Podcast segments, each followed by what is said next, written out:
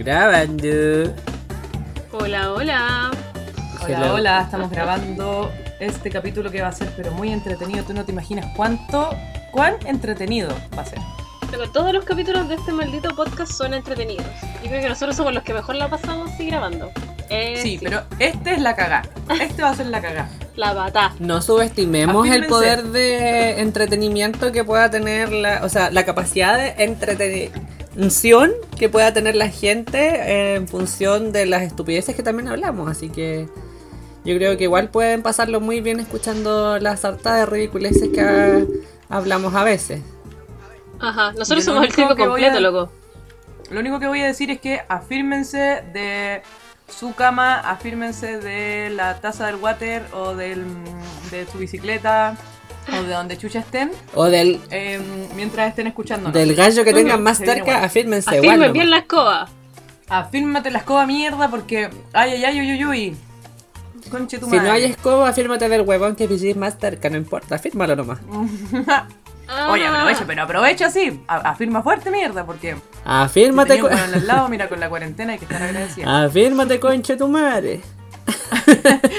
no, bueno, yo no sé hoy día les queremos decir que estamos bien, estamos súper bien. Eh, logramos sacar un capítulo no tan lejos del anterior, cosas. Ujú. que fue algo que ha sido un propósito que no hemos logrado muy bien, pero que lo estamos logrando en este momento. Estoy comiendo uvas, por eso hablo así, con la boca Sí. llena. Quiero preguntarle a las chiquillas cómo están, chiquilles. Bien, bien. Oh no, hay una polilla Oh. mi ventana, tengo miedo. Polilla araña, polilla araña. Ah, eso era de otro, Oye, no. yo te juro Era que de quiero otro ser una buena, yo te juro que quiero ser una buena bióloga, pero la verdad es que me cago de miedo con las polillas. Bueno, nada, las polillas no hacen nada, absolutamente nada. A mí, a me molesta lo torpe tengo que un son. trauma. Mira, ¿sabéis qué? Tengo- Voy a aclarar una weá desde el principio. No es que nosotras eh, Sí, no hablemos, no dejemos porque- al Boris hablar. Quiero que sepan eso. Lo que pasa es que el Boris tiene un problema que no, so- cualquiera habla y el Boris está diciendo así como, no, sí, yo opino que... Y alguien dice, "Ah", Tú. y el weón se mutea. No se escucha. Entonces a veces no lo escuchamos, pero no es que no lo queramos. De hecho, El problema es del weón, no es de hecho acabo de... No, incluso ni siquiera mío, era el problema del computador. Eh, No es tuyo. Ah, no sé. Yo creo que es tuyo. eh, así que yo me quedo callado así como diciendo, cuando estoy hablando. No es el problema es que él. soy tímido. que me da vergüenza, que me da vergüencita. Eh, no, lo que pasa es que mi, el micrófono, y he estado toda la tarde tratando de solucionar esto porque una persona que trabaja con las comunicaciones no puede tener este tipo de problemas, pero he estado pero tratando de, de solucionar ese problema de que mi micrófono se mutea eh, automáticamente cuando hay cualquier otro sonido generado por el mismo computador, ni siquiera son por eh, sonidos externos al computador. Entonces, como que la reproducción de un, son- de un audio, de un video, eh, la esta misma, nuestra misma voz, parece. esta misma videollamada, o sea, que la, Nacha, que la Nacha hable al mismo tiempo que yo, el micrófono se mutea. Y la verdad es que no sé qué, no sé de qué se trata porque he probado en otros computadores mi micrófono condensador y no pasa, entonces no sé a qué se, no sé qué se trata. Así que estoy planteando este problema para no para hacerlos sentir mal, sino que para que me ayuden a solucionarlo. O sea, háblennos si saben, por favor, porque de verdad que no sé qué hacer. Yo creo que tiene que ver con un problema de aura, una weá como de energía. Que Hay que limpiarle los chakras a este weón. Hay que limpiarle los chakras, sacarlo, hacer una mantención y ponérselos de nuevo. Sí. Le vamos a hacer un yo no creo que tenga mucho que ver. Yo creo que voy Sí. a tener que alinearme los Pero shawarmas. tu computador, no sé si a ti o tu computador, oye. Bueno, pero para que ahora sepan que no es que el weón hable y nosotros así como, ah, bueno, ¿y ¿sabéis lo que pasa? No, lo que pasa es que no lo escuchamos. En todo caso- Y nos pasó que hubo un programa. Ahora sí te interrumpí. Tampoco lo quiero escuchar. En realidad a mí no me interesa, yo tampoco lo quiero escuchar, así que me da lo mismo. Hubo un capítulo. El anterior, po. Hubo un capítulo en que este weón hablaba y nosotras, como que el loco iba Ah. a su y nosotras, oye, sí, vos, Boris y Sacha, y lo que pasa es que. Y, y- y yo edité ese capítulo y escuchaba que el Boris hacía así como, oye, eh, mm, oye, pero yo opino que. eh, mm", y no decía nada. Y ahí cachamos y dijimos, oh, weón, estamos hablando encima del loco, pero es porque no lo escuchamos. Así que el problema no eres tú, soy yo. No, no, eres, no soy yo, eres tú. En todo caso, en el último cap- en el segundos. ya la Sacha está haciendo la Sacha ¿Qué voy a la está haciendo ASMR. Eh, No, le puse el antipop al micrófono porque estaba mirando cómo se grababa y se veía pésimo el pic de Audacity. Por eso se escuchaban que- puro. turu, turu, turu, turu. no, pero eso igual suena cuando se No, le mueve el cable. Eh, Ah, en el capítulo anterior igual nos dimos, se, se notó de que mi micrófono, que es el mismo micrófono que tiene la Sacha porque lo compramos juntos, eh, no lo fuimos a comprar presencial, sino que hicimos que, tuvimos que hacer todo ese manguaqueo por internet. Y mm, el, tel- el micrófono funciona en el computador de la Sacha súper bien y mi micrófono también funciona súper bien en otros computadores, pero en el mío no funciona. Entonces, el capítulo Mm. pasado no lo sabíamos y grabamos así tal cual y así tal cual, pero así tal cual. Eh, Ajá. y lamentablemente se escuchó como las reverendas cornetas. Así que pedimos disculpas públicas eh, por ese eh, malentendido. Bueno, y después de esta aclaración de, de poder nosotras dejarnos bien frente a ustedes y no que piensen que somos acaparadoras de espacio, quizá un poco, pero no era el caso con el Bori en específico, vamos a dar inicio a este entretenido capítulo que afírmate concha tu madre porque puta que se viene buen hombre, Dios santo. Este capítulo en el que ya no les voy a preguntar cómo están porque francamente ya, ya, ya fue mucho rato. Ah, antes de Pero ya el capítulo... Ah, pero tú no me respondiste y el otro dio la explicación del micrófono. El otro no interesa. Ya, nosotros estamos bien. El Bori y yo estamos bien. Listo. Lo primero que queremos decir es darle agradecimientos a Marca Social. Exacto. Es Marca Social, ¿cierto? No lo estoy diciendo mal. Sí, lo está diciendo Ahora perfectamente. somos famosos. Ya, porque apare bueno, yo quiero leer, ya no lo tengo abierto y no lo voy a buscar ahora, pero mm, la weá decía así como el podcast que hizo la pega de la ciencia en fácil, una weá así, ya. A mí me gustó mucho el título, si alguien de ustedes lo puede buscar mientras si quiere. bacán. Sí. Em, No, sigue hablando, sí, lo voy a Ah, no. buscar. Ah, ya. Pensé que iba a decir algo, bueno, es que No, no te sí, sigue, buscando, sí, sigue buscándolo. O sea, sí, sigue hablando porque yo lo estoy buscando por mientras. Ah, ok, ok. Eh, a mí me gustó mucho el título porque es lo que siempre hemos buscado hacer, pues ustedes saben, ya nosotros somos todos amigos y amigas, ustedes ya saben lo que nosotros queremos hacer, este, es nuestro objetivo, como de, como hemos dicho un montón de veces, ya suena un poco cliché, pero sacar la ciencia a la gente, a todo el mundo. Es lo que tratamos de hacer humildemente. Entonces, eh, esta nota que nos hicieron en marca social fue súper bonito, fue como eh, considerando que nadie nos paga por hacer esta weá, eh, es bonito que nos paguen con, como de formas eh, simbólicas. Que se nos reconozca. Como este. Mm. Claro, entonces ya mira, estamos a punto de, de ser famosas y famosos. Yo ya me siento famosa un poco. Y con eso ya yo me siento un poco mejor. Así que feliz, agradecida. No sé si los chiquillos quieren decir algo al respecto. ¿El Boris lo encontró? Sí, el titular dice Divulgación científica en fácil, podcast penquista, asume la tarea. Y sí, de hecho, eh, bastante agradable, fue bastante agradable porque la gente de marca social igual es gente que está presente en... eh, eh, marca social en sí es como esta... eh, mira, lo vamos a editar esta parte porque no sé en realidad cómo referirme, cómo irlo diciendo, pero estoy buscando la weá para poder decir, eh, encontrar lo que dice quiénes somos y ahora sí puedo decir que Misión, visión, organigrama de marcas sí, sociales. es que sabéis que iba a decir empresa iba a decir empresa pero encuentro que nada que ver decir esa weá porque no es una empresa Eh, bueno pero eh, marca social es un portal digital de eh, noticias de comunicación de, bueno ellos ahí en su eh, en su espacio mencionan de que comunican creen que lo que no se comunica no existe, entonces es importante, esa es como la visión, por así decirlo, de, de este portal digital y que además es un programa de radio conducido por Paula Cifuentes, que dijo que nos escuchaba y dijo que era nuestra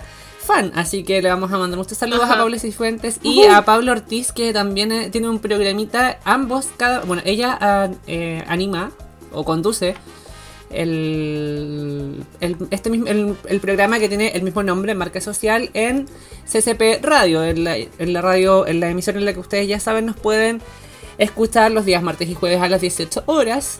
Y eh, Pablo Ortiz, que es quien eh, ve la parte periodística de Marca Social, es quien nos entrevistó y con quien estuvimos conversando y muy agradablemente, muy simpáticamente nos hizo muchas preguntitas de las cuales eh, terminó saliendo esta notita en la cual sale cuáles son nuestras intenciones y qué es lo que nosotros pensamos de, de la comunicación de la ciencia. Y él también tiene un programa en eh, CCP Radio, que en este momento no recuerdo cómo se llama, pero como yo sé que toda la gente escucha ahora CCP Radio porque nos escucha a nosotros además de todos los programas, o sea, la gente ya lo conoce. Así que les damos muchas gracias igual a la gente de Marca Social y nuestro y la gente que también nos, nos escucha, que escucha en realidad toda la, la transmisión en eh, las transmisiones diarias que tiene CCP Radio, donde nosotros ya nos sentimos parte del equipo, como que ya somos parte de eh, la gente que... la familia. Sí, de la familia CCP Radio, como que somos parte del inventario ya de la radio. Mira, en al- ojalá que en algún momento lo, lo vamos a repetir. Eso. Lo podamos grabar en la radio. Estamos tirando el palo de que si nos dejan grabar en la radio nos harían felices. Nada más. Por No favor, ya Ni estamos- siquiera queremos plata. Ya estamos en fase 2. queremos grabar ahí. Estamos en fase 2, por Oye, una de las mejores partes Estamos del capítulo dos. anterior fue editar esa parte en donde la Nacha empieza a hacer lobby de que por favor, aquí, allá, grabar en el estudio, por favor. Sí, es mi especialidad. Pedir cosas. Ya, Ser loca. Barça. Van dos. A la tercera es la cábala. Se logra, se logra. Se logra. Solo queremos cre- cumplir nuestro, nuestra fantasía de locutores de radio, así que por favor. Por favor. Mira, si ya tenemos hasta micrófono, podemos llevar los nuestros. Sí. Bueno, el Boris no, porque está malo. No, si el mío funciona, si el que no funciona es mi computador. Bueno, el computador. Bueno, cambiamos que el Boris también, tanta weá. Mira, cambiamos ahí toda la weá. cometimos un error. La verdad es que no deberíamos haber invertido en el caso de Boris en un micrófono nuevo. El Boris debería haber invertido en un computador nuevo. Pero eso es un poco más inalcanzable en estos momentos. No, está difícil. Bueno, nada. Pero no. si CCP nos contrata, podríamos comprarnos computadores nuevos. O también CCP A nos mí me parece, pero un buen, ¿Sí? me parece un buen trato. O CCP ya, Radio eh, nos ¿podemos regale computadores. pedir, por favor, como para pasar al, a la weá que vamos a Mira, hablar. amiga, esto no se llama pedir, esto se llama manifestar al universo. Decretar, dijo la Nunca he escuchado cuando el, el dicho que dice pide y se te dará. Po. En pedir no hay engaño. En pedir no hay también. engaño. Ese otro. Ya, Ya bueno. Eh, luego de esta petición, pero muy piola, muy piola, muy implícito, un mensaje pero muy implícito. ¿De qué vamos a hablar hoy? Hoy día vamos a hablar de cosas muy interesantes porque resulta que eh, gente de este, de este panel de, de expertos en ciencia es cinéfila también. Mucha de la gente que está aquí es cinéfila también. Entonces, ¿qué mejor que poder hablar de documentales? Vamos a hablar de documentales de naturaleza. Nuestra idea hoy era solamente hoy hablar de eso, pero adelante conversamos de que en realidad podemos hacer un par de capítulos más hablando de otros documentales, así que hoy vamos a hablar de tres en específico que siguen como una línea lógica. Los cuales son, Sasha, los quieres decir, los nombres.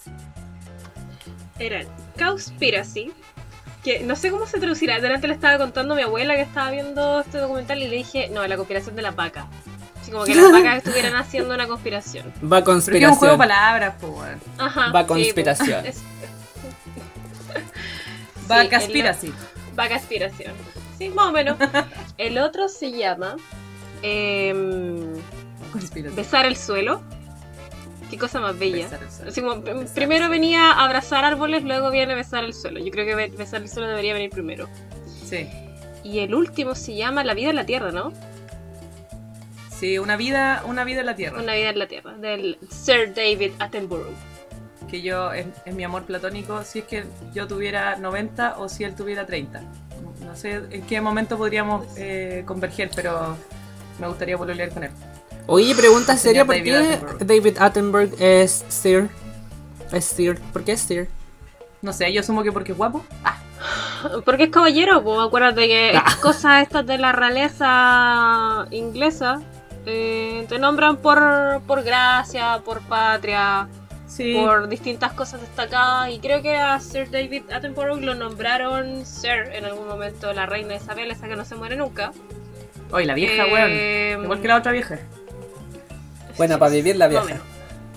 Buena, para vivir, weón. Eh, parece que le, le dio el título de Sir por como sus aportes a la humanidad y la naturaleza y demás. Si es que no venía de antes, porque la verdad es que en, en Inglaterra hay un montón de familias aristócratas, si es que son en título solamente y no necesariamente en, en peso político o en lucas. Sí, yo me imaginaba que era algo así. Me imaginaba que era porque el loco ha dedicado la vida a la conservación y al cuidado de los ecosistemas naturales. Entonces por Ajá. eso la vieja debe haber dicho ya, usted es un señor. Listo. Se le puso una espadita en el hombro, listo. Ta, ta. Sí, la espada en el hombro, papá, listo, su bendición, chao. Y por eso es Mm. Sir. Asumo Sí. que será por eso. Bueno, y eh, partiendo a- a- ya hablando de la weá de lleno, lo de los primeros capítulos que vamos a hablar es de Conspiracy. Después Ajá. vamos a hablar de Kiss the Ground, como dijo la Sacha, o Besa al suelo. Y después vamos a hablar de Alive in Earth, que es un- una vida en la Tierra. De este En no- en caballero nuestro planeta. Que ya tiene 93, pero insisto que en algún momento podríamos haber convergido en la vida. Cada cierto tiempo, igual que el de la vieja, aparece en redes sociales como como talla y caleta de gente se asusta así como se murió Sir David Attenborough. Pero mentira. Cada Pero cierto no, tiempo es- me llega a mí en el grupo de laboratorio alguien manda así como ¡Ahora se murió! Es mentira. Bueno, es Pero ahora se murió. morir ese caballero. Sí, ¿Por Si qué lo quieren ¿quién nos va a hacer los documentales tan lindos? Ya, pues partamos hablando de Conspiracy. Conspiracy. Mira, no te, no te anoté, ni siquiera te anoté los directores de la weá. Me weoné. Pero vamos a buscarlo aquí, pues sí, para qué. Bueno, el de Alive on Our Planet es eh, de David Attenborough. Attenborough. Ah, claro, tenés razón. Ya. Pero de Conspiracy, Conspiracy The Sustain- Sustainability Secret. Es un documental de Sí. 2014. Esto lo estoy leyendo en Wikipedia, así que en realidad ustedes podrían leerlo también. Eh, dirigido por Kip Anderson y Keegan Khan. ¿Ya? Y en, en palabras simples, el documental habla. El documental habla básicamente de, de cuáles son los efectos nocivos, de algunos de los efectos nocivos sobre la Tierra, de, del, eh, de la producción humana. Y em, bueno, lo que más le tira mierda es a la industria ganadera. Y en el fondo, en el fondo, a mí me gustaría igual eh, comentar por qué hicimos este nexo entre estos tres documentales, porque siento que la base de todo es el cambio de uso de suelo. De hecho, de eso íbamos a hablar al principio, de los cambios de uso de suelo. ¿Qué es el cambio de uso de suelo? Bueno, Conspiracy habla eh, sobre eso, sobre cuántas cuántas hectáreas de, de la tierra se tienen que utilizar para eh, la industria ganadera, para la agricultura y para, para la vida humana. Y en el fondo, muy muy en resumen, lo que dice es que no, la tierra no da para que todos seamos carnívoros. Por, por el tema del cambio de uso de suelo. Bueno, de hecho, no da para la dieta que llevamos ahora, que incluye Claro. cierto consumo de carne regular en la dieta. Y ojo que no solamente hace mención a la carne, a la carne como y- y- y- Mm. carne en, en general, eh, en- independiente del origen del cual venga, sino que también a um, los productos de origen animal, toda la proteína animal. o productos de origen animal, porque eh, si bien em, la se, se cultivan, por decirlo así, porque finalmente son cultivos, se cultivan vacas, pero no solamente se, ocu- se ocupan para alimentación, sino que se ocupan para distintos productos que se van a generar a través de esos cultivos. Y eh, en parte eh, es la alimentación, pero también mm, se ocupa para muchas otras cosas más. Sí, pues no es que, no es que estemos hablando solamente del, del consumo de carne como de en tu dieta alimenticia, Ujú. sino que como dicen los chiquillos, pues, las vacas no solamente se usan para carne, se usan para un montón de cosas. Y mantener una vaca es un uso de, de suelo gigante, una sola, es un uso de agua gigante y... mm, Y es una eh, contaminación son- gigante en cuanto a metano, a y en- realidad gases de efecto invernadero. Claro, sobre todo metano. Y eh, esto, lo que queremos aclarar acá, o sea, por lo menos lo que, lo que yo pienso al respecto del documental, es que esto no es, si bien este documental es del 2014, si no me equivoco, Ujú. eh, 2014-2015. Esta no es una hipótesis que sea nueva, el, el rollo del- de la industria ganadera, de cuánto afectan el cambio climático, de cuánto, cuánto metano aportan las vacas al, a los gases de efecto invernadero, eh, de, que, de cuánto afecta el cambio de uso de suelo al, al a los ecosistemas naturales y al correcto funcionamiento del, planeta. Entonces, a mí me parece súper interesante este documental. Muestra harta. Lo que más se centra en el loquito que, la, que, que está como filmando y que es el, que el loco que va a hacer las entrevistas y todo. Es como en por qué no se habla de esto. ¿Por qué, por ejemplo, eh, ciertas organizaciones no hablan de esto? ¿Cachai? Por ejemplo, es la más, la más, la más conocida. ¿cómo se llama? Greenpeace. Greenpeace. Greenpeace. ¿Por qué Greenpeace no habla de esto? Y el loco va y trata de tener entrevistas con la mayoría, como para que la weá sea transparente. Y harta, hartos locos le dicen así como, "Mm, no te vamos a poder atender hoy, ¿cachai? Cuando saben que el loco va a ir a hablar sobre la industria cárnica. Y, Claro. y insisto que no solamente las vacas, sino que los pollos, la- el, el consumo de peces, el consumo de, eh, desmedido de peces, que también lo comentan los otros documentales. Eh, entonces, a mí me parece súper interesante porque el loco trata como de tener esta, este feedback, como para que le digan, oye, no, está equivocado, ¿cachai? Pero las veces que hace las preguntas incómodas, la gente se queda así como, eh, mm, pucha, es que no sé, lo que pasa es que no sé, la carne. Y ahí también el loco trata de atacar, por lo que yo veo, es- este, este miedo que hay contra la industria de los animales, ¿cachai? Porque es Justamente. mucha plata, po. Claro.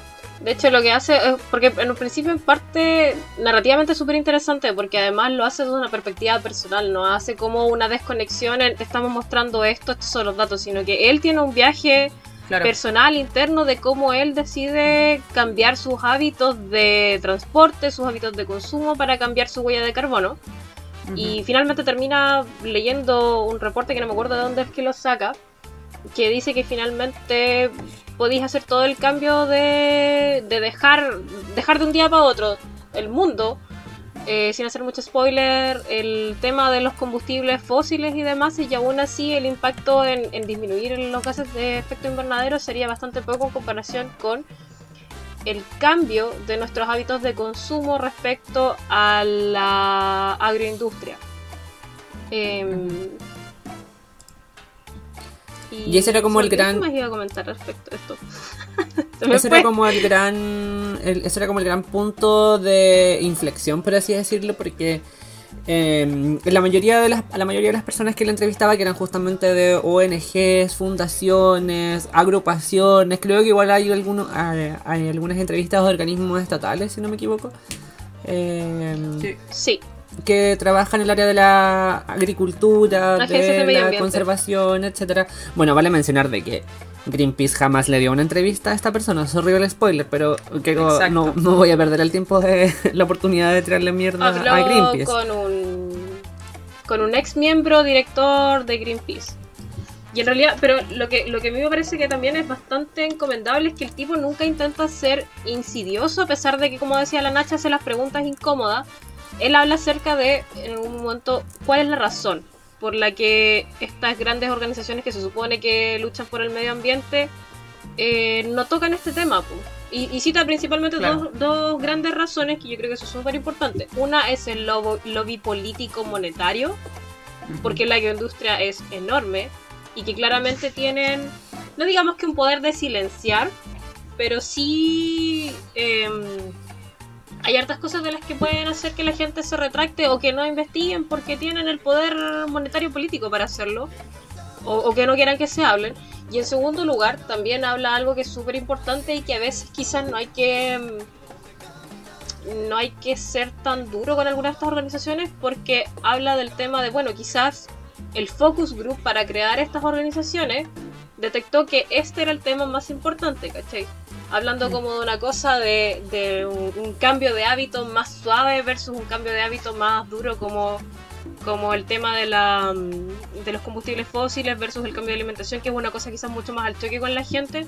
Pero claro, quizá, quizás el cambio más gradual o más, más adecuado quizás cuando se iniciaron estas organizaciones era ir por el lado más suave que era la parte de del como de los gases industriales, pues no de la parte de agricultura, porque además tocando la agricultura estáis tocando no solamente el bolsillo de mucha gente con plata, sino que también eh, las decisiones económicas de la gente que a veces no puede optar por una dieta basada en plantas, ¿cachai?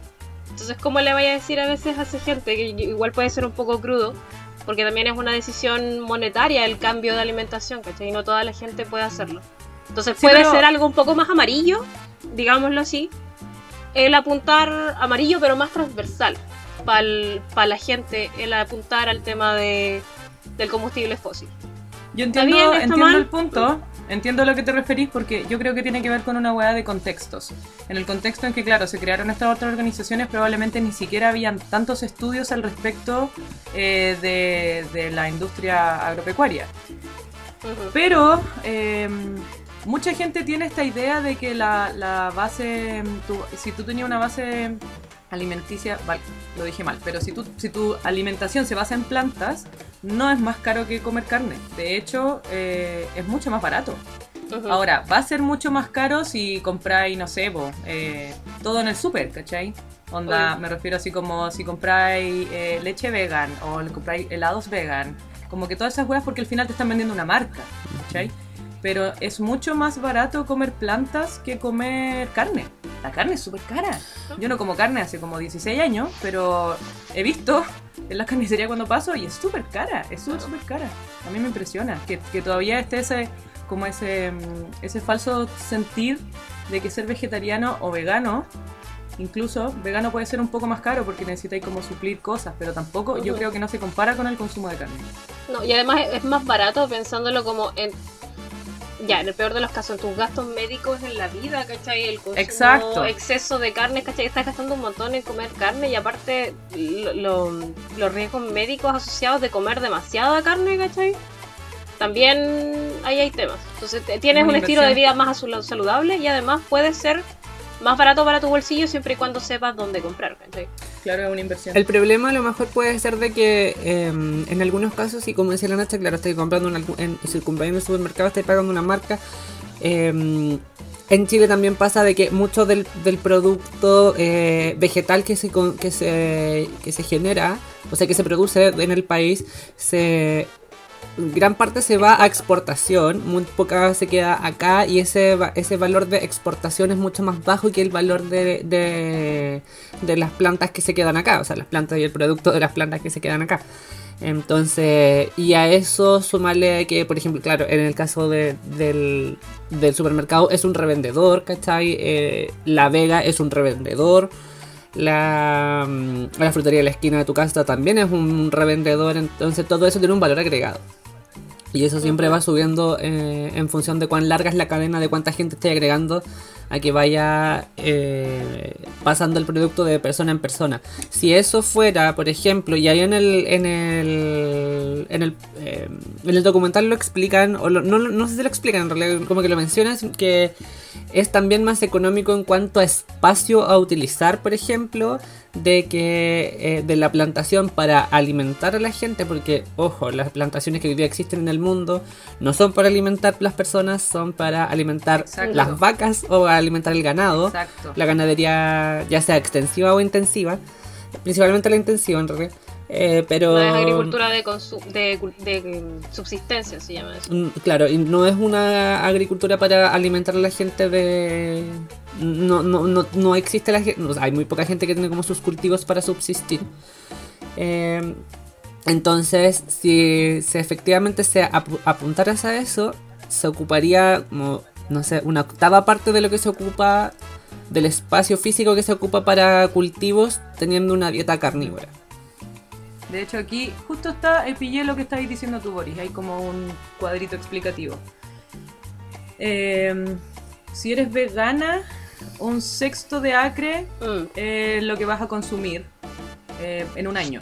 Si eres vegetariana, serían... ay, eh, no sé leer esto. Pero de... eh, La raíz 18 cuadrada. cuadraditos, estarías usando 3 cuadraditos, si fueras vegetariana. Y si eres eh, una persona que consume carne, que a la gente que consume carne no le gusta que le digan carnívora porque no solamente come carne, pero bueno, la gente que come carne estaría usando eh, todo, los 18, los 18 cuadraditos de 18, ¿cachai? No me pidan que lo explique mejor porque yo las matemáticas no le hago, pero, pero se entiende, se entiende a lo que voy. No, mira, la gente en, En este momento está como, de- como- está como el meme de esta weona que está como calculando weas así como en la cabeza. Así, así está la gente. Sí. Así me vi yo. no, Así y por me si vi yo acaso. dándomelas de inteligente, tratando de leer la weá y explicándoselo. Pero cuando llegué a, las- a los tres cuadraditos de 18 dije, ah, cagué. No sé cómo Ah, explicarlo. Un décimo octavo. No, oye, Bueno, por si acaso, en perspectiva, un acre, o sea, 2,5 acres son una hectárea. Entonces, básicamente necesitáis. ¿Cuánto dijiste primero? ¿Medio acre? Ah, puta madre. Necesitáis No, como eh, un, un quinto de hectárea. un sexto de acre. Un sexto de acre. O sea, necesitáis Si como un, un doceavo de hectárea, ¿cachai? Es, es bastante poco. Imagínate que una una parcela mierda. promedio es de media hectárea a una hectárea. Es una mierda, es súper poco y eso eh, escalémoslo a, valga la redundancia, a escala global. De, de la, toda la gente que come carne, ¿cuánto, ¿cuántas hectáreas de corneta, ah, cuántas hectáreas de la tierra tiene que, tiene que usar para poder vivir en un año? En solo un año, ¿cachai? Es es súper, es una locura. Yo Entonces, encuentro le recom- rígido escuchar esa, esas cifras porque en varias fuentes tú puedes ver que la comida que se produce anualmente, en realidad la, la comida que se produce diariamente, es capaz de alimentar a la población mundial, ¿cachai? Con ciertos... con, con como está, ¿cachai? Sin, sin considerar que hay algunos países que están aumentando su consumo de carne, etcétera pero producimos lo suficiente comida para alimentar a esa gente. El problema es la mala distribución, el problema es que botamos caleta de basura, o sea, de comida como basura en los supermercados. Imagínate ahora si todas esas hectáreas de que están Corneta. dedicadas de corneta, de vaca, de, pero ¿De corneta de vaca? que están siendo ocupadas cornetas de vaca. en la industria cárnica en realidad fueran cambiadas a la industria de los cultivos, pues, ¿cachai? No digamos que acabe con el hambre del mundo, pero acabas con el hambre del mundo. Yo creo que sí. O sea, sí. Esa weá es como cuando decís, eh, es broma, pero si queréis no, No, es broma. broma. Exacto. Bueno, porque es verdad. Y más encima, todas las hectáreas que usáis, todas las hectáreas de corneta de vaca que usáis para las vacas, la weá eh, se reduciría a un sexto de un acre si todo el mundo consumiera solo plantas. O sea que podríais renovar suelos, regenerar suelos para que fueran eh, suelos fértiles y de repente, no sé, plantar nativo en vez de tener pasto, ¿cachai? Pasto y más encima, como vamos a ver después en Kiss the Ground, eh, pura desertificación finalmente, porque además la agricultura no es no es una agricultura ecológica, es agricultura química, que es lo peor. Ajá. Ajá. Así que mira, oye, te voy a la, última cosa que te voy a decir del, del conspiracy es que el uso doméstico, el consumo doméstico de agua representa el 5% del consumo total contra el 55% de la agricultura animal. O sea, dura la wea, weón. Dura, dura, dura. ¿Qué podemos hacer? Mira, yo te diría que dejes de comer carne. Ducharnos en Pero dos no te lo puedo minutos. decir así. Te puedo decir que disminuyas tu consumo de carne, por último. Que es, de verdad que es un aporte gigante al- a la conservación de nuestro planeta. Vale mencionar que el planeta va a seguir y nosotros vamos a morir. ¿Ya? Porque Dios Así lo que- dijo. Porque Jesús es mi pastor. Nada me Y- faltará. Conspiracy eh, lo dijo. Así que se lo recomendamos. Les recomendamos Caleta Conspiracy. Es un poco lento. Hay par- yo creo que podría haber durado un poco menos de lo que duró. Pero es un buen documental. Es un súper buen documental. Y da la casualidad de que el que vamos a hablar ahora, que se llama Kiss the Ground, aparecen eh, Ciertos la personajes. misma entrevistada. sí. De hecho, Pero hay otro personaje, además, que está nombrado en Conspiracy, que el tipo dice así como que no voy a hablar con esta persona porque sus decisiones fueron bastante cuestionables. Y en Besar el Suelo hablan bastante bien de él. Oh. A mí me llamó caleta la atención de eso. ¿De cuál? ¿Del viejo de, de Francia? El, no, el Alan Savory, El que dijo de la weá de los elefantes. el de los elefantes, exacto. ¿Qué hueá de los elefantes? Me, me perdí.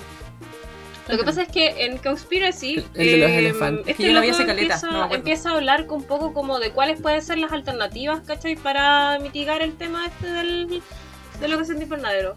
Y justamente habla de que eh, este tipo en los 60 o en los 70 tuvo la genial idea, que había Ah. estudiado toda esta cuestión, de matar acordé, como ya me acordé. 40.000 elefantes en África, porque es justamente como que el hecho de que estos, estos animales estuvieran ahí, eh, pastoreando, pisoteando el suelo, tendría un peor efecto en la tierra y los reemplazó por animales de ganadería. ¿Cachai? Pero qué buena idea. Porque según él y sus estudios, eh, tenía cierto sustento, ¿cachai? Y resulta que metió la pata, pero brígidamente. Y ahora en, en Kiss Ground, cuando hablemos de él, voy a mencionar qué es lo que. qué es lo que planteó en reemplazo. Bueno, Pasemos al toque a hablar de Kiss the Ground. en todo caso, dale, güey. eh, sí, en todo caso de que, que quería mencionar de que, no sé, en realidad yo no vi Kiss the Ground, así que voy a estar un poco silente en esta parte del programa porque no le alcancé a ver. Eh, pero eh, sí quería mencionar, y que no sé en realidad sí que lo que iba a decir la Sacha en ese momento, pero me voy a tomar también de las palabras de esa persona para tener, eh, para eh, mencionar los de otra persona que de esa persona sí que no me acuerdo del nombre, pero que el Savory decía de que, claro, se puede... eh, algo de que se podía seguir manteniendo, había como una forma de, se puede seguir manteniendo la forma en que se hace agricultura animal y va a ser sostenible, Ajá. una wea así, ¿cachai? Y había, se hace en Conspiracy, se hace un paralelo eh, con que la, hay un huevón del mar que dice, o- creo que de esto es de Oceana, que dice de que se puede seguir pescando de la forma que se hace ahora, incluso con el arte de pesca más nocivo, que es la pesca de arrastre, y eh, sería, se podría hacer Wow. sustentable, ¿cachai? O sea, como si queremos salvar las especies que se están extinguiendo, sigamos pescando. Literal decía eso. Y Sí, no tenía Sí, ningún sentido. Literal. Qué, qué cuático es le- escucharlo, verlo literal de su boca. Tú decías así como, ¿qué chucha está diciendo este weón? ¿Cómo, cómo es posible? Ujú. Bueno, de hecho tiene harto que ver lo que dice el Boris con el documental de Kiss the Ground, no del mar, pero sí de la tierra, en donde es un súper buen documental. Este documental es... Ustedes me podrían ayudar con buscar la fecha porque no lo recuerdo. Oye, entonces ahora lo que vamos a hablar es del siguiente documental, que se llama Kiss the Ground o Besa el suelo. Kiss my ground. Este documental que yo iba a decir de quién era, eh, que te voy a decirte el tiro, se llama Kiss the Ground, se llama Besa el Suelo, se llama Kiss the Ground, se llama Besa el Suelo, y está narrado y featurado featuring Woody Harrelson. Y, eh, ¿qué más te puedo decir? Es un documental, mm, a mi parecer, súper bueno. Tiene hartas cosas con las que choco y parece que la Sacha también, que fue la que lo vio, porque el Boris no lo vio. Ajá. Eh, pero es un documental súper bueno, eh, explica un montón de cosas, explica... Lo que más a mí me llamó la atención y que creo que es lo más importante que explica el documental es cómo el suelo fija el carbono y cómo eh, como que des, desdemoniza el carbono también, pues, porque hay está este mal entendimiento de que el carbono es malo. Y nosotros somos de carbono, o sea, estamos hechos de carbono. Onda, un gran porcentaje de, nuestra, de nuestro ser es de carbono. Nos No somos nada polvo de estrella, somos carbono. carbono. El problema es el dióxido de carbono. Y ni siquiera es un problema, porque el dióxido de carbono también es parte fundamental de la vida. Lo que pasa es que hay un exceso de dióxido de carbono que las plantas no alcanzan a fijar. Entonces de esto habla el documental y, y de cómo es importante el- la, la buena salud del suelo para que los humanos podamos tener una buena salud y entonces se crea como este círculo no vicioso, este círculo bonito, que es si el suelo está bien, la humanidad está bien, la tierra está bien. Hay un feedback positivo. Claro, hay un feedback positivo en, en- en el- en mantener los microorganismos del suelo. Eh, hay unas como imágenes muy bonitas, tiene unas tomas muy bonitas y muy explicativas de, de toda la vida que existe en el suelo, que, nos, que la gente que no estudia biología o que no estudia como ciencias naturales no lo ve, pero nosotros tuvimos como la suerte de verlo porque nosotros vemos con el microscopio y es impresionante cuánta vida hay en un pedacito de un trocito de tierra o una gota de agua que también lo hemos hablado lo hemos mencionado antes que eh, estos todos son ecosistemas los ecosistemas no son solo gigantes sino que una gotita de agua también es un ecosistema Me gustó mucho una frase de una mina, no sé si será verdad o no, pero que dice así como que en esta puñado de suelo, ¿cachai? De tierra que he tomado en este momento, hay más vida de lo que humanos han vivido en toda la historia de la humanidad, ¿cachai? claro sí Así de rico es como, así de rico y biodiverso, el suelo es un ecosistema. y es un ecosistema gigante está lleno de bichitos Mm. muy chiquititos microscópicos y bichos grandes también y un montón de mm, vida básicamente vida Claro. Y lo que tiene interesante también este documental, en, en comparación como, hablando narrativamente, ¿cachai? De cómo está construido ese documental, porque ya, ambos siguen una historia, ambos persiguen un objetivo, tienen un mensaje súper claro que es eh, cuál es el cambio que podemos adoptar para mejorar este aspecto de, nuestra relación con la naturaleza.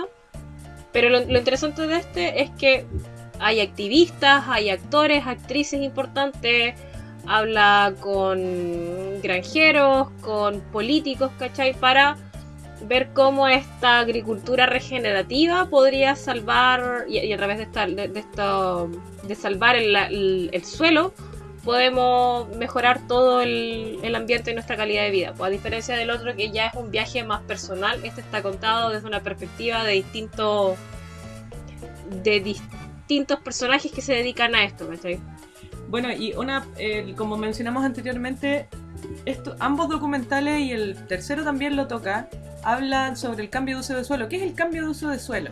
Es algo que ya hemos mencionado aquí y yo creo que no es la primera vez que lo mencionamos durante toda la existencia de nuestro podcast. El cambio de uso de suelo es el... ¿Se entiende? El cambio en los... los voy a decir una explicación muy de mierda. Los cambios en el suelo. Pero lo que se refiere... A lo que se refiere esta weá es que mm, si tú tenés bosque, después es plantación. ¿Cachai? Por ejemplo, si tú tenés bosque o si tenés un, eh, no sé, matorral, después va a ser eh, suelo de agricultura, ¿cachai?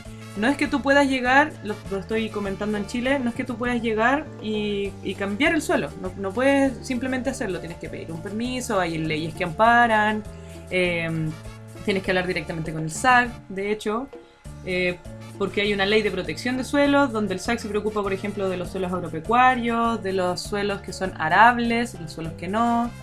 Em, y cualquier alteración de cambio de uso de suelo para actividades ajenas al que hacer agropecuario también lo tiene que ver el SAC. No es como que puedas llegar y cambiarlo. ¿Por qué? Porque em, no es como que sea tierra nomás.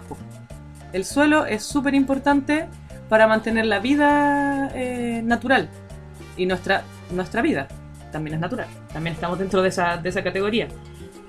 Y ah, ahí iba a hablar de eso porque en el documental, en el Kiss the Ground, hablan sobre la mansa cagá que una vez quedó en los años 30 en, en Estados Unidos que se llamó el, la, el cuenco de polvo.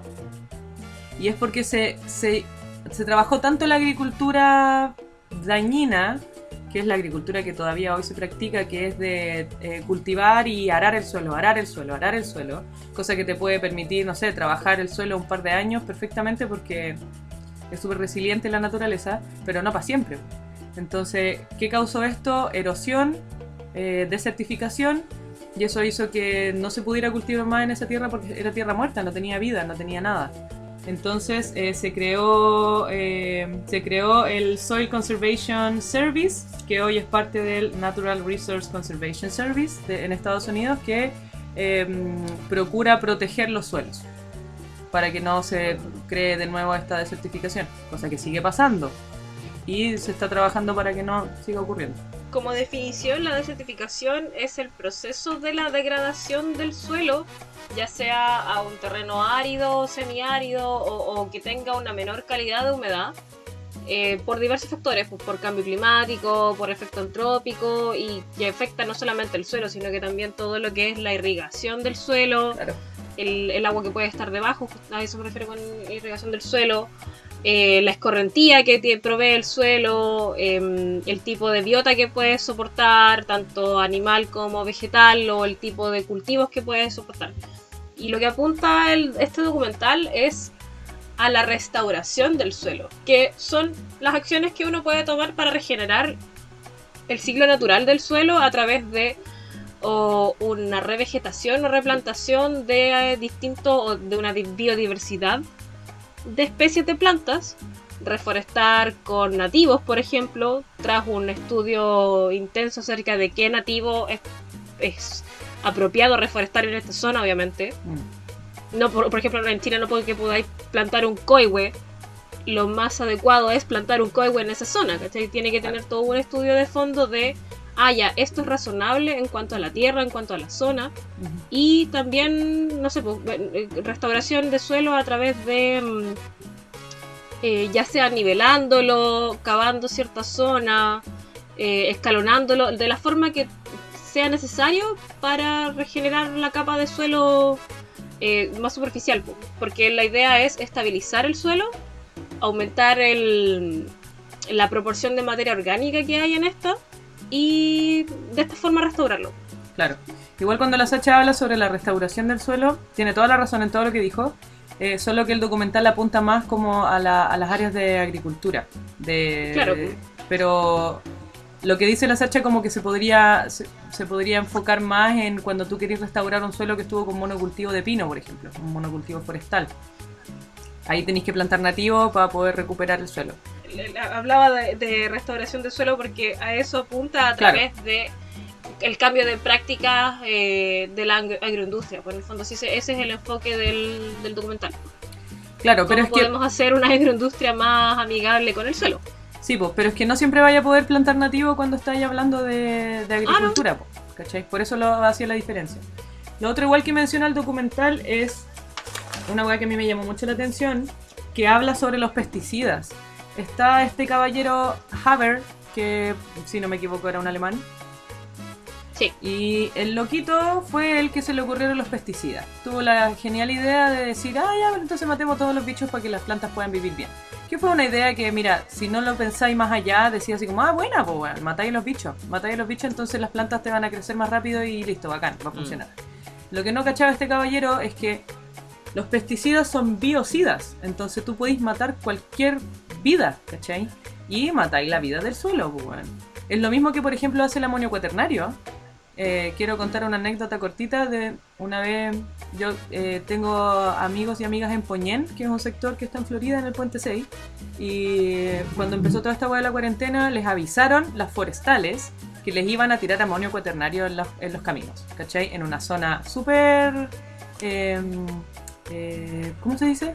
Es en el campo, ¿cachai? No, no supe cómo agarrar la palabra formal. Rural. Rural, gracias. Es una zona rural, ¿cachai? Donde la gente tiene eh, plantaciones, tiene cultivos, tiene caleta de weas, po. Y les iban a ir a tirar amonio cuaternario así como sin más, sin preguntarles nada. Y ni siquiera, yo no digo que no haya que habido hacerlo, de hecho lo comento porque me, me pidieron como una carta que explicara qué era el amonio cuaternario y yo no tenía mucha idea de lo que era, tuve que buscarlo, de hecho le comenté a los chiquillos una- cuando tuve que hacerlo creo. Y la cosa es que el amonio cuaternario es un biocida, por ende, probablemente sí, mata el coronavirus, pero también puede matar caletas de weas que están en el suelo. Y tú en un área rural, en un área abierta, no tiene mucho sentido, donde más encima no habían contagios de COVID, no tenía sentido que fuera ahí a tirar la weá, ¿cachai? Entonces esto también lo, lo menciono por, por lo importante que es que la gente sepa y alegue cuando llega alguien a decir que va a tomar una decisión sobre su sobre su lugar de vida, ¿cachai? Don- Donde, donde habita, weón. Eso quería mencionar al respecto. Ah, ya, pues. Se pasaron tres pueblos y fueron a los Chacal con el amonio cuaternario. Puñal. brígido, brígido. Y al final fue Poñén fue el único lugar de Florida que se que, no- que decidió no hacerlo porque no tenían la información necesaria y porque por lo que yo pude investigar en ese dos días que tuvimos de plazo como para que la gente tomara la decisión, eh, no tenía sentido, ¿cachai? Pero weón, afortunadamente porque los cabros ahí son movidos y buscamos información, pero si no, chao, no están ni ahí. La- las autoridades hacen nomás, no hay, no hay consulta ciudadana, no hay nada. Ya, pues, y estaba hablando de los pesticidas porque este caballero, el Haber, que crea los pesticidas, además, coincidentemente, crea el gas para matar gente en el holocausto, weón. ¿Cachai? Es, el padre de la guerra química. El- es el padre, weón, de lo peor de la humanidad, de todo lo que está mal. Entonces, después, cuando se acaba la guerra, ¿cachai? La guerra mundial Z, Ahí donde está el Brad Pitt, todo eso. Estados Unidos, todo eso, Estados Unidos compra los venenos de este caballero y lo empiezan a tirar como pesticidas, ¿cachai? Y no todo eran pesticidas, también pura- probablemente podía también ser el gas del holocausto, ¿cachai? Que usaban para matar gente. Porque no hubo, no hubo- no te hicieron ni un estudio al respecto. Me cacho de esa historia. Ya voy, y entonces aquí es donde se, como que se plantea la- los problemas del documental. Lo- lo- el problema base es que hay muy poco entendimiento de los procesos naturales en la agricultura convencional. Y por ende, como hay poco entendimiento de eso, vamos metiéndole agricultura química, ¿no? ¿Cachai? Ya, no importa cómo, cómo funcionan los suelos, no importa que hayan épocas, ¿cachai? No, da lo mismo, mandémosle químico nomás porque si la weá la hacemos corta y sacamos harta plata, harta, ya, listo, listo, listo. Y vamos degradando más suelo y más suelo y más suelo. Y asimismo, como comenta Conspiracy, al final tenemos hectáreas y hectáreas y hectáreas y hectáreas y hectáreas de corneta de, de- de agricultura y, y haciendo cagar los suelos. Ni siquiera solamente haciendo agricultura, sino que además haciendo cagar el suelo. Claro, porque rinden bien uno o dos años Claro. y después ya nada.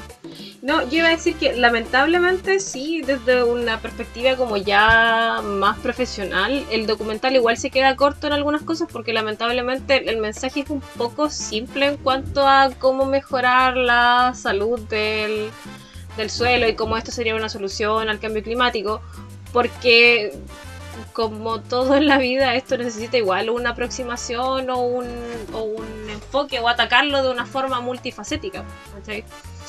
Eh, y obviamente también cuando, cuando hablamos un poco de, eh, de que la destrucción del suelo ha sido por una falta de conocimiento y una falta de ímpetu o, motivación individual, también ignora un poco el tema del legado que son la presión del mercado y los cambios en políticas públicas sobre cómo esto perpetúa el sistema industrial que tenemos ahora. ¿cachai? Entonces igual esas cosas también...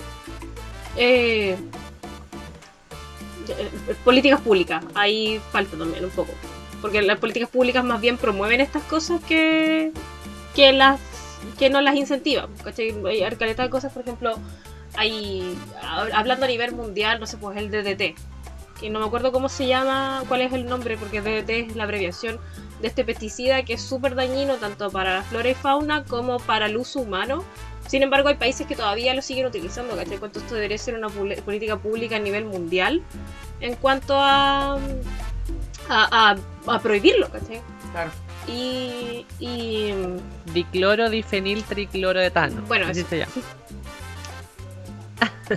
Gracias, gracias. Boris. Bueno. Gracias, Boris. Ese es mi único aporte respecto al, al documental. Adiós. También aparece en el, el documental, hablan del glifosato, que es un pesticida que se usa Mm. caleta para el corn, para el maíz. Lo digo en inglés porque lo vi en inglés y lo anoté en inglés. Eh, y me cuesta traducir en mi cabeza tan rápido. Eh, y hay montonera de papers que hablan sobre cómo el glifosato produce cáncer, eh, se, puede trans- se puede transmitir por el agua, lo podemos tomar por el agua porque claramente llega a los, a los cultivos, pero baja el suelo y el suelo agua y después nosotros tomamos agua, todo ese ciclo. Eh, que hay un montón de guaguas que están tomándolo por la leche de, de las mamás. Eh, ¿Qué más anoté aquí? Bueno, así, y así como mata microbios en el suelo, también mata, mata, mata, mata microbios de nuestro cuerpo. ¿Cachai? Porque nosotros estamos también Ajá. llenos de microbios y también lo habla el Kiss the Ground, que un montón de bacterias que tenemos en la guatita son los que degradan nuestra comida para que nosotros podamos vivir. Eh, y así, bueno, así como va a ir haciendo cagar los suelos, vaya provocando esta desertificación, eh, va a ir creando este microclima en los sectores de, de- a- donde se hace este arado constante. Y podríamos hablar, eh, por lo general la gente dice así como, ya, pero que el hará así un poquito nomás, un pedacito nomás, pero resulta que es un pedacito en hartas partes del continente que va creando finalmente un cambio macroclimático, ¿cachai? Onda, se echan a perder los suelos y, dada la casualidad, tampoco después hay lluvia. Y en- realmente no es una casualidad, está todo conectado. Hay, mientras, menos, eh, mientras menos arado, más agua va a haber en el suelo, por ende más eh, microbiota, más plantas y más lluvia. Está todo conectado. Si tú lo miras para atrás, claramente va a haber una reducción en todo eso, va a haber sequía. No es como que sea un problema aislado, como todo en la naturaleza, todo está eh, íntimamente Eso sirve para cuando nos volvamos a preguntar por qué pasan los aluviones y ese tipo de cosas. Exacto. Sumado a la industria forestal, también hay una. Esto también se relaciona caleta con nuestro capítulo de servicios ecosistémicos. Exactamente. po. No, es que sea una casualidad la wea, es porque no tenemos árboles que quedan las mansas cagar. No es que No. la lluvia sea mala, sino que pregúntate, creo que lo habíamos comentado, no me acuerdo, pero pregúntate por qué la lluvia te creéis que es tan mala. Yo creo que tiene que ver con tu forma de cultivo, más que no la tuya, pero como de lo que está pasando. Ni mucho alrededor. menos la culpa de la, es de la gente que construye sus casas ahí. Exacto, exacto. Bueno, no es culpa de la gente que vive en Valpo en los cerros. La culpa es de que está lleno de forestales que aceleran mucho los, los Y claramente las malas planificaciones Mm. a nivel comunal, territoriales. territorial. Así es. Y volviendo al, al tema así del documental, como en cuanto a información que entrega, me parece que es súper completo. Sin embargo, yo tengo dos alcances que, que ya lo estábamos comentando en Conspiracy. Uno es el tema de este que, que enaltecen bastante a este personaje Alan Savory, que ya hablábamos recién hace un rato, que fue el culpable de que se mataran más de 40.000 elefantes en África. Que todo esto, él, él es nativo, él vive en una colonia Nació en una colonia inglesa en Zimbabue, me parece mucho. Y porque él pensaba que mm, esta, la desertificación era, en, en el tema de África, era por un sobrepastoreo y que los principales culpables eran los elefantes. Pero lamentablemente el matar, reducir la población de los elefantes no funcionó porque mirando en comparación con lo que, como las estadísticas de lo que sucedía en África tras esto, y en el resto del mundo en la tasa de desertificación seguía igual. Y él llega y plantea esta cuestión que es... em, ¿Cómo es que se llama esto? El, manejo holístico, el manejo completo. El manejo holístico que además está, es una marca registrada ahora por él mismo en cuanto a diseño y planificación de cómo hacer el cultivo y cómo mejorar esta cuestión del suelo y demás, en donde él plantea que podemos utilizar animales de ganado para eh, simularla con el comportamiento de eh, manadas antiguas de, de animales pastoreadores que recorrían la tierra, ¿cachai? Y que mantenían el balance natural porque estos animales caminaban, comían pasto, defecaban y, y reducían, bajaban el nivel de la vegetación, así que esta vegetación decae, se convierte en nutrientes nuevamente para el suelo y puede volver a crecer nuevamente una vez que pasan estos animales de largo, ¿cachai? Pero si tú dejases esto, estos pastizales, porque se enfoca en el tema de los pastizales y del, del cambio de uso sueldo en ese, en ese aspecto, eh, estos pasti- pastizales se oxidan o y la única otra forma que no sea el, el pastoreo y el ramoneo por sobre este pasto es quemarlo, como hacían también en una relación bastante simbiótica que tenían los los antiguos eh, nativos americanos, ¿cachai? Que también quemaban caleta del pastizal para poder regenerar el suelo, pero no es la idea tampoco. No. Eh, y además también- Claro, y aparte que liberáis un montón de otros... eh, de, de polución al ambiente y solamente es una solución parche parcial, ¿cachai? Entonces este dice que con el manejo holístico podemos revertir la desertificación a través del mundo y que podría ser una- jugar un enorme rol en reducir el- los niveles de carbono en la atmósfera y que supuestamente regenerando la mitad de los pastizales en el mundo podríamos volver a niveles preindustriales del CO2, ¿cachai? Y tiene una charla TED Talk y todas las chayas. Eh, el problema es que uno, esto es un negocio, esto es una marca registrada y te está vendiendo también un estilo de vida, básicamente, en donde además no es tan confiable después de esa pésima decisión que se tomó. No vamos a juzgarlo tanto por los errores del pasado, pero sí. No, es que se mandó manzana. me, me ayuda, me ayuda, Obvio que si lo nos juzgamos. ayuda a cuestionar un poco acerca de los motivos. ¿cachai? Yo Sí, lo juzgo. yo no lo quiero juzgar, pero lo juzgo igual. Yo lo juzgo. Eh, pero también la aplicación de los principios, porque son como cuatro o cinco principios en los que, en los que se basa esta cuestión del manejo holístico, de, de aplastar, ¿cachai? Como de, de pisotear el, el- los pastizales y del y de que estos animales se coman el pasto nuevamente, también es detrimental para las plantas, para el suelo, para el almacenamiento de agua, etcétera. Y no hay ningún estudio, o hay muy poco estudio en realidad, y gran mayoría de los estudios van a favor, porque obviamente también son conducidos por él y gente que trabaja con él, van a favor de decir que esta cuestión, esta técnica es buena, ¿cachai? Y hay muy pocos estudios, pero que también son fuertes en decir que, que no hay una diferencia significativa, de hecho no hay diferencia entre esta técnica de, de pastoreo y de regeneración del suelo, entre comillas, ¿cachai? Porque además dice, podemos seguir con el mismo nivel de agricultura y de, mm, y de plantación de, eh, agroindustrial si manejamos bien estas cosas. Y de conspiracy y de, bueno, también de lógica general, ya Ya sabemos nos que queda no. la idea de que, de que no, pues, ¿cachai? No hay, como dijimos en algún momento off camera, no hay agricultura sustentable. No, weón. No hay, en realidad no hay ganadería sustentable, Ganadería. ¿cachai? Porque.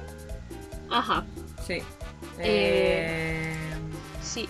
Y lo otro que me llama caleta la atención de Kiss the Ground, bueno, obviamente, eh, así como decíamos que cosas, empresas, bueno, no empresas, sino que organizaciones como Greenpeace tienen un foco o un mensaje en particular, este documental igual habla como de la restauración del suelo a través de esta parte de la... mm, Como ya... mm, En realidad habla de la restauración del suelo y principalmente por el tema del cambio climático y del, del dióxido de carbono.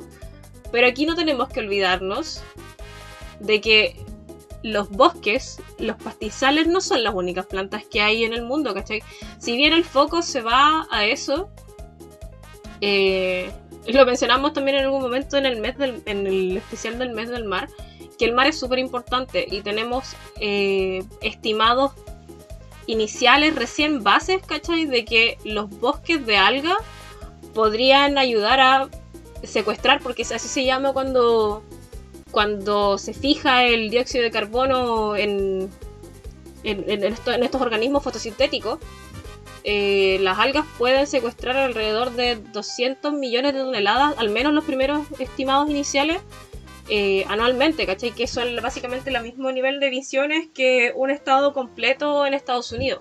Pero eso es un estimado mínimo. la real dimensión de cuánto carbono pueden secuestrar los, los bosques de alga es enorme. Si dicen que en realidad o sea, varios estudios apuntan a que en realidad los pulmones verdes del mundo no son los bosques, no son la Amazonía, nunca lo han sido, sino que son los bosques de macroalgas. ¿cachai? No, no, no el bosque bosque tradicional que uno conoce.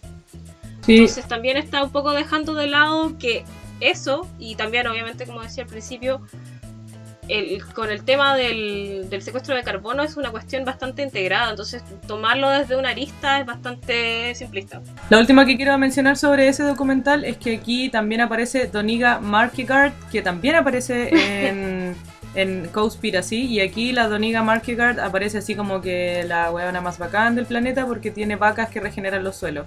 Vale mencionar que este, este uso de las vacas para regenerar los suelos tiene que ver con que estos hueones se pitearon a todos los búfalos que regeneraban los suelos. Entonces ahora están usando las vacas como para, que funcione igual. Eh, la bola es que en este documental a la Doniga Markergard, eh, claro, aparece como que es una sabionda del tema, que está muy bien, que todo lo que hace es así como en rollo de conservación.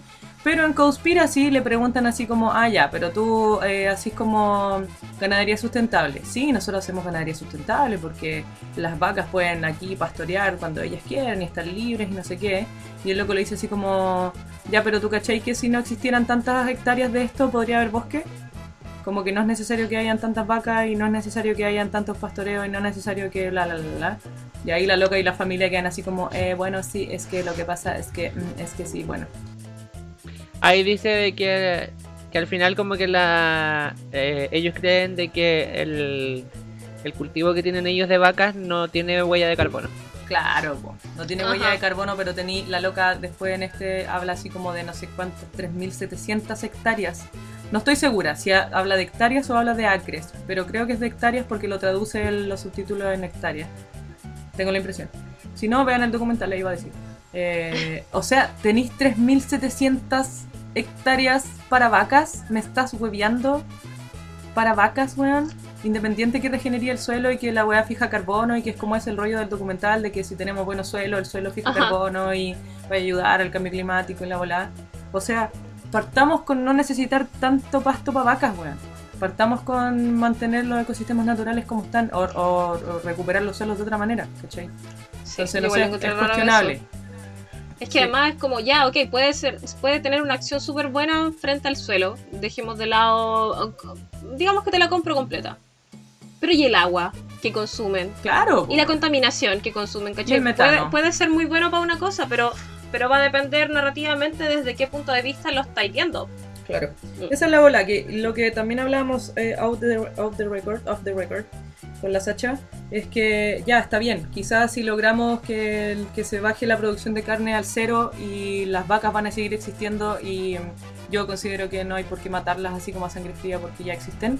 Eh, quizás sí puede, podemos, hasta que mueran, eh, permitirles que recuperen los suelos caminando como lo hacían los búfalos, como lo hacían los animales antiguos bacán, pero no voy a tener vacas para eso, ¿cachai?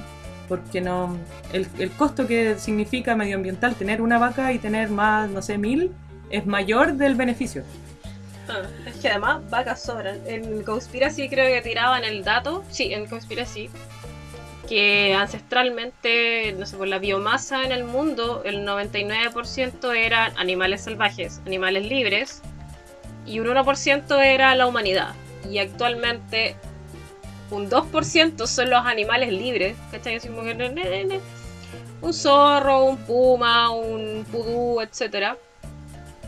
Y el otro 98% somos nosotros y los animales diseñados o, em, cuidados, cultivados, etcétera. Animales cultivados, como delante el Boris dijo. Que "Vaca son cultivada", cultivados, de verdad. mucha risa, pero- Ajá. Sí, eh, pero son los animales de ganadería. Claro, Cacha el, el cambio de las proporciones. así es. Oye, y para no alargarnos más de lo que ya, eh, vamos a hablar del último documental que queremos mencionar que se llama A Life on Earth, que es del Sir Mr. Mr. Damon David King. Attenborough. David Attenborough. Y lo primero que yo quiero mencionar de este documental es que, eh, bueno, al Boris parece que no le gustó tanto, pero yo lo amé. Ah, yo lloré con la wea porque, mm, porque el mundo se va a acabar. porque no creo que haya tanta conciencia en el mundo como para que la wea funcione. Por eso lloré. Eh, habla de la vida de este caballero, de la vida de David Attenborough eh, desde que se dio cuenta de que iba a vacilar la conservación hasta hoy que tiene 93 o 94 años. Y en el fondo no es que hable de su vida, sino que habla de cómo él ha visto el cambio en la naturaleza a lo largo de su vida, porque el weón se ha dedicado la vida entera y un poco más A vivir. a, a vivir en la naturaleza y a conocer la flora y fauna y a la conservación y a la evolución y bla bla bla. El loco es biólogo. Igual que nosotros. Por eso lo amamos, por eso lo amo yo. Y uno, lo único que voy a decir para que el Boris pueda conversar, porque ahí lleva callado calete rato, es que a mí lo que más me llamó la atención es que cuando el caballero, la primera fecha que muestra el caballero, que no sé si es de cuando nació o de cuando tenía como veintitantos, es que el, la, la Remaining Wilderness, no, no puedo traducirlo al toque, el Remaining Wilderness del planeta, como los ecosistemas prístinos en el planeta que se mantenían, era de un 70%, una wea así, 66, 68. una bola así, y hoy en el 2020 tenemos un 35%. Así Sí. ha, ha avanzado en 93 años, o no sé, desde que apareció el primer numerito del, del documental. Locura. No sé, no recuerdo en realidad si era como desde cuando nació, cuando era chico, cuando era una pequeña beba, no lo sé. Estaba en segundo básico. Pero, pero sí, pues eh, se nota que hay la, la cantidad de... ¿Cómo decirlo? Re- que- Es difícil traducir la wea, Remaining Wilderness. Sí, es como como, salvajería Como que se mantiene. remanente. Claro, remanente. espacios naturales en estado salvaje, Sí. una wea así. Eh, baja como a la mitad, o sea, se reduce como a la mitad durante todo mm, durante toda la vida del caballero este, como te, como te dijera yo, del, del circo, del caballero. Ese mismo. Eh, y en, re- eh, en realidad igual eh, el documental igual hace como un, un paseo por... ah, Bueno, Kiss the Ground yo no lo vi, pero también habla un poco de, de lo mismo que ustedes estaban mencionando durante eh, lo que han estado conversando ahora. Y también el viejito este hace una mención importante también a- al cambio de, hábitos. Bueno, cerrando ya, porque ya eh, habla bien de lo mismo de lo que han tratado los otros dos eh, los otros dos documentales, no quiere decir que no sea necesario verlo, porque igual es interesante escuchar la historia. Es básicamente como una, una autobiografía de este caballero. Y cómo él ha estado viviendo en torno a la, a la naturaleza, porque, puta, bueno, el weón es más viejo que la Yuya. Lo amo. Entonces, eh, finalmente igual él hace como el llamado a que el cambio de hábitos es un punto importante dentro de de la del de lo necesario como para poder seguir manteniendo o en realidad como para recuperar porque en realidad él no habla como de mantener habla de recuperar eh, el, el planeta. Es como de recuperar lo que se ha perdido la biodiversidad que se ha perdido repoblar de cierta forma de de estas especies que se han ido que han ido como desapareciendo. Y ahí va mostrando por ejemplo muestra como el se toma del ejemplo en particular de lo que pasó en Chernobyl que cuando bueno el documental parte y termina con las escenas de él en Chernobyl de hecho dicen que cuando el caballero se fue de ahí se fue con un brazo más de haber estado en Chernobyl Menos mal que no uno menos. Eh, no, Ajá. eh, Quizás ganó un brazo, pero perdió otra cosa. cuentan de, o sea, cuentan, el caballero habla de, ahí de que eh, como lo que pasó en Chernobyl, que lo tuvieron que desalojar, des- despoblaron el, el lugar en, de un, un día para otro. Ahora han pasado más de 40 años, ¿40 años? 30. ¿30 años? No me acuerdo, pero han pasado muchos años en que finalmente el bosque se tomó, eh, la ciudad y la naturaleza vuelve a tomar el espacio que le correspondía. Sí. Entonces, eh, y eso es finalmente lo que va a pasar cuando nosotros, no es como que tengamos que ir, traer la naturaleza de vuelta, incluso yo lo interpreto como de que el dejar de molestarla, la naturaleza como que va a fluir hacia los lugares en donde nosotros estamos perturbando para que no esté. Sí. Sí, es bonita esa analogía. Yo igual la quería mencionar. Porque mm, creo que eso le da muchos puntos al documental. Ese, ese juego que hace con comparar Chernobyl, donde dejó la quedó la cagada por la humanidad, la la la. Eh, y lo que dice el Boris, que después de 30 años donde ya no, habían, no había gente perturbando la wea, eh, puta, habían árboles, pero hasta en tu voto, en todas partes. Entonces, y, y pusieron, no sé si pusieron cámaras trampa o eran cámaras normales porque estaban dentro de los edificios que todavía están ahí, porque el concreto es difícil que se vaya así nomás. Eh, pero un montón de animales, un montón de fauna. Eh, caminando por entre medio. Lo que pasó, no sé si. calle. Acabo de acordarme de lo que pasó cuando esto, estaba toda la gente encerrada realmente, po. al principio de la pandemia, que hubo puma, hubo pudú, hubo Sí, mm, unicornio. weas, unicornios, todas estas weas eh, que nunca veí, pero que están Hubo y aparecieron en las ciudades. po. Entonces, bien bonita esa analogía que hace el caballero este. Y la diferencia de este documental con los, con los anteriores, porque básicamente habla de lo mismo, como decía el Boris, es que este habla también sobre la pérdida de especies animales. Los otros dos se, se, mm, como que hablan harto del cambio de usos de Ah, suelo sí. y este habla harto de, de fauna, más que de... Habla de todo, pero habla de fauna también. Entonces eso yo creo que es como el, lo diferenciador de este documental. Eh, y mm, siguiendo en línea como con el cambio de uso de suelo, lo que también propone este caballero, o no lo que, lo que propone, lo que muestra en realidad es que también se han hecho caleta de webs bacanes, por ejemplo en Dinamarca, donde se crean estos cultivos verticales, donde no necesitáis usar tanto en Sí. extensión, sino que tiene- los locos tienen cultivo hacia arriba, que también se vacila harto, de hecho, a microescala en los departamentos, cuando tú tenés plantitas en tu balcón. O cuando tú tienes un espacio chiquitito que tenés que empezar a usar para arriba, que encuentro que es pero muy muy muy bueno, una idea muy muy buena y que no es tan difícil de implementar. Y habla de que, mm, no sé si es Dinamarca o Noruega el, país del que habla, eh, pero que podría ser convertirse en como en el primer país exportador, el, primer, el, el país exportador número uno, eh, como en el futuro, ¿cachai? Y no porque tenga tanto espacio en, en extensión, sino que para arriba, por buenas ideas. No, pero eso era de la energía solar. Ah, tenés razón. Buena, buena, buena. Sí, tenés Sí, razón. eso era de que. eh, no, mira, no estoy seguro si era Marruecos o era Netherlands. Marruecos. Que es como. ¿Marruecos? Sí, era? Marruecos. Sí. Ya, eh, creo que era Marruecos. Voy a asumir de que eso, si no, me autocorrijo en el próximo episodio. Bueno, pero ustedes van a, Em, van a ver el documental después de esto, así que sí. pueden ver. Y la gente va a decir: Mira, este estúpido de mierda dijo que era Marruecos y no era eso. Si era Marruecos. Pero bueno. Ya. eh, el que, fina- que tienen eh, como mucha- muchos espacios de mm, ¿cómo se llama esto? de paneles de paneles fotovoltaicos Ujú, para paneles la producción de energía solar y que bueno igual ahí habla harto de las energías renovables que eh, en realidad dice como que de, de aquí a 2050 según algunas estadísticas estudios que no tengo pico idea cuáles son pero que él los menciona em, que de aquí a 2050 esa energía va a ser la principal pero él menciona de que no debe ser la principal debe ser la única. Eh, y ahí menciona el, ejemplo de Marruecos que tiene grandes extensiones y bueno, desiertos muy, muy áridos donde tienen instalaciones de paneles fotovoltaicos de los cuales generan la energía de su para su uso cotidiano, urbano.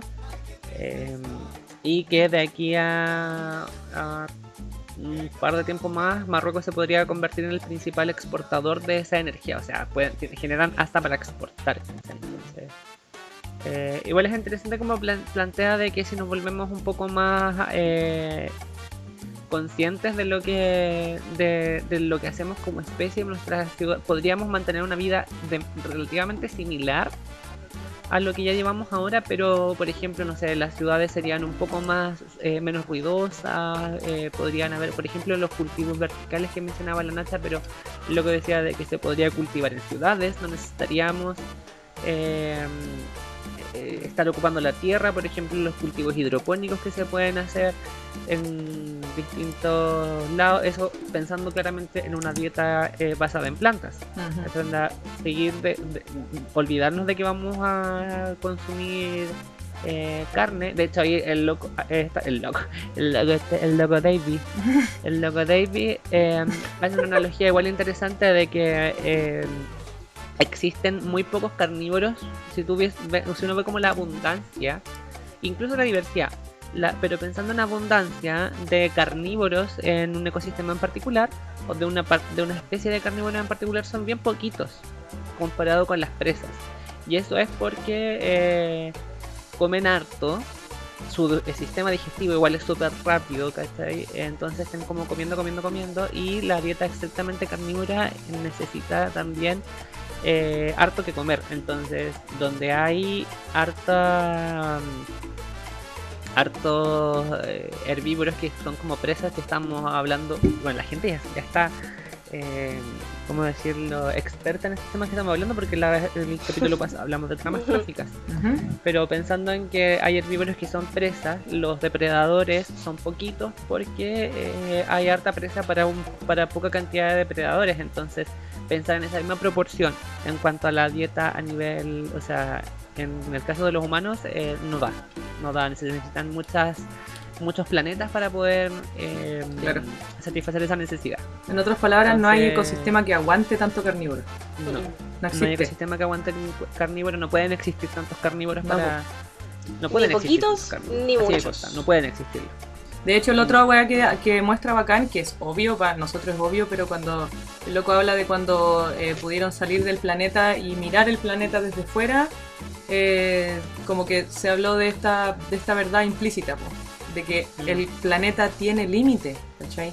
Que es una weá que hasta hace un tiempo, si bien me imagino que lo sabían, no, no se habían dado cuenta de que realmente tenía límites, que, que no va a haber siempre bosque, que no hay para siempre mar, ¿cachai? Que por mucho que nosotros lo hagamos infinito porque somos chiquititos y todo, frente a la inmensidad del planeta, la weá tiene límites, entonces no hay ningún ecosistema que tú puedas explotar para siempre. La weá en algún momento va a cagar. Eso va a pasar, según los estudios, al 2050 y el 2100, que también lo muestra el documental, ya no va a haber ni una weá, ni una weá, si es que no cambiamos nuestros hábitos. Y eso todavía se puede revertir y yo creo que ha sido como pilar fundamental de nuestros comentarios en este podcast. Ujú. Como de, weón, podemos hacer cosas hoy todavía para que la weá no muera. Exacto. Y el documental, ah, si lo veí hasta el primer final, como que yo siento que tiene dos finales. Si lo veí hasta el primer final, querí llorar.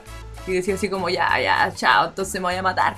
Pero si veí el segundo final, ahí te das cuenta de que, de que sí hay opciones. Pues, y esto es todo lo que menciona este caballero, que hay cosas que podemos hacer todavía, por ejemplo, lo de la carne que coincide con Conspiracy. Eh, entonces eso. Es bien bonito el documental, a mí me gusta un montón, además que realmente admiro mucho a este caballero porque además de ser biólogo y hacer investigación, el loco se ha dedicado siempre a, la, a, a documentales, a mostrarle a la gente cosas que era imposible ver. Por ejemplo, África para mí todavía es imposible ver. O weas así. Entonces me gusta mucho su labor. Yo creo que por eso es un CIR. Yo, yo le diría que es un CIR. Y yo creo que con eso terminamos porque ya hemos caleta rato. Sí, yo a decir Sí, yo creo que es suficiente. gracias Pep, gracias Ana de la escuela de Traspoco, porque yo mirando después de hacer el curso que me mandó la Nacha de, de audiovisual, igual como que se nota que justamente con, con el comentario recién de los chiquillos, que el mensaje transversal de los tres documentales es no hay que tirar la toalla, todavía hay cosas por hacer, ¿cachai? Sean acciones individuales o sean a nivel más macro, hay distintas alternativas, ojalá acoplarlas todas, ¿cachai? Porque la la conservación, la restauración, el tema del cambio climático no es una una calle de una vereda, ¿cachai? No es una, no es una única alternativa, son varias cosas integradas. Qué buena analogía. Oye, pero si la semana pasada te trajo una parábola, ahora te traes como No es un No. gato. Mira la, mira la una metáfora, pata. la metáfora, oye. Otra cosa. No es un gato de una sola pata. No es un. Mira, si Ah, la temporada pasada eran las cifras, hay más gatos que tal cosa, tal cosa. Ay, se me había olvidado esa wea. Esta temporada es la temporada de las metáforas de mierda de la Sacha. Yo no sé Ya, qué vamos a hacer la cortita, nos vamos, nos vamos a, hacer- a despedir. Sí, porque ya, mira, suficiente. ya, suficiente. Sí. Una hora y media. Perdón, perdón por tanto. Ojalá, ojalá que tanto, vean los mucho, documentales. Esperamos que lo hayan pasado bien. Sí. Yo creo que la gente de SCP Radio, cuando quiera publicar este episodio, si es que lo hace en algún momento, nos van a retar por extendernos tanto. Sí. Sí, ya. Y cuando estemos trabajando en la radio, porque es algo que va a pasar, vamos a tener que de verdad durar una hora nomás. Así que aprovechen no ahora que nos tienen una hora y media. Ya, besitos, les queremos mucho. Vean los documentales, la- los documentales son bacanes, sirven mucho y hay que hacerlos y, y escucharlos y verlos. Ya, Ya, adiós. ya, chao. Yo solo quiero decir Chao, adiós. Muchas gracias por escucharnos.